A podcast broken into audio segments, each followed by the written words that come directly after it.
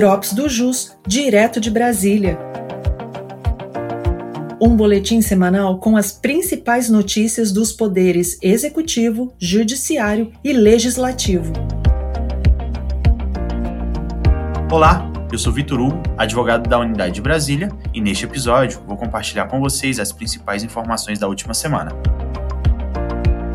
No Poder Executivo, a AGU, a PGFN e a Receita Federal abriram consulta pública no intuito de receberem sugestões para o edital de transação em teses tributárias referente ao Imposto sobre Renda das Pessoas Jurídicas, o IRPJ, e a Contribuição Social sobre o Lucro Líquido, a CSLL, de empresas investidoras domiciliadas no Brasil cujo tributo seja auferido através da sua investida no exterior.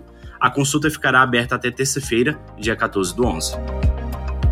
No Poder Judiciário, o plenário virtual da STF finalizou o julgamento do tema 633, em que se discute o direito ao creditamento, após a emenda constitucional 42, do ICMS decorrente da aquisição de bens de uso e de consumo empregados na elaboração de produtos destinados à exportação, independentemente de regulamentação infraconstitucional. Neste caso, foi fixada a seguinte tese: a imunidade a que se refere o artigo 155, parágrafo 2, inciso X, a linha A, não alcança, nas operações de exportação, o aproveitamento de créditos de ICMS decorrentes de aquisições de bens destinados ao uso e consumo da empresa, que depende de lei complementar para sua efetivação o plenário virtual iniciou o julgamento da ação direta de inconstitucionalidade, que discute a lei federal que determina que as distribuidoras de energia elétrica repassem aos respectivos usuários, pela via tarifária, os valores de indébitos tributários da PIS e COFINS restituídos como consequência da exclusão do ICMS de suas bases de cálculos, na forma do tema 69 de repercussão geral.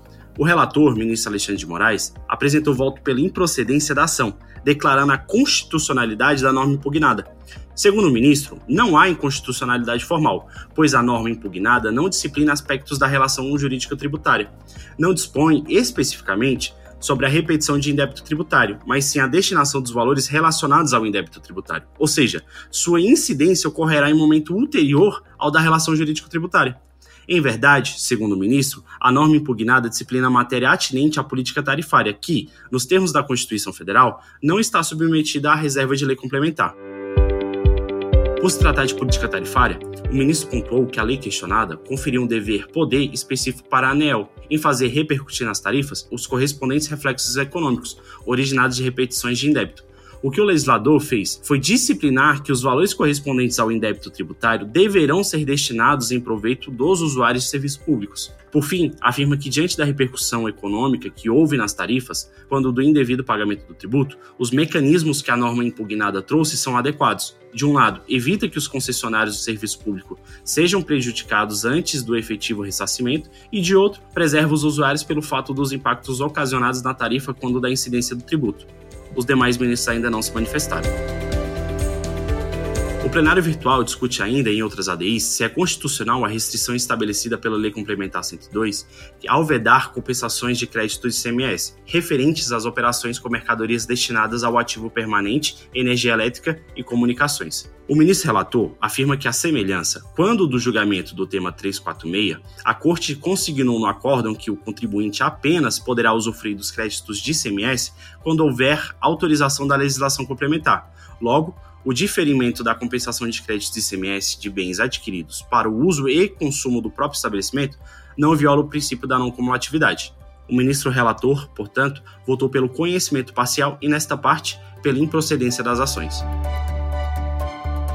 Ainda no plenário virtual, algumas ADIs discutem a inclusão da isenção do imposto de importação e do IPI nas operações com petróleos e derivados por empresas da Zona Franca de Manaus.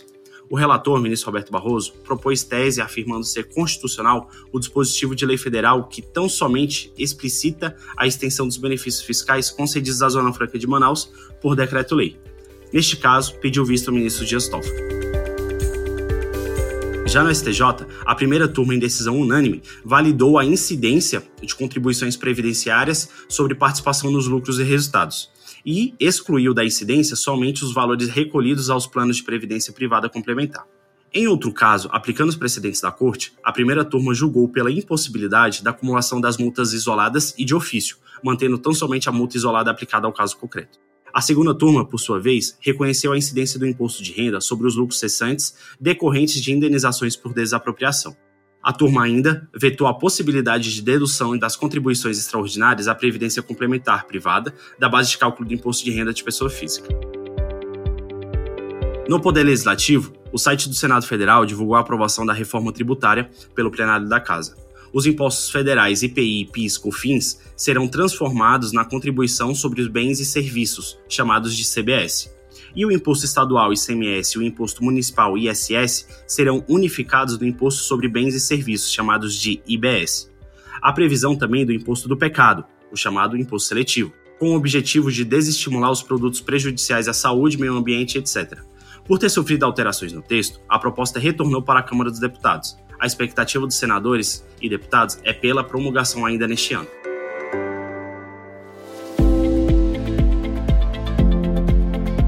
Essas foram as principais notícias da semana. Eu sou Vitor Hugo e te aguardo no próximo Drops do JUS, direto de Brasília.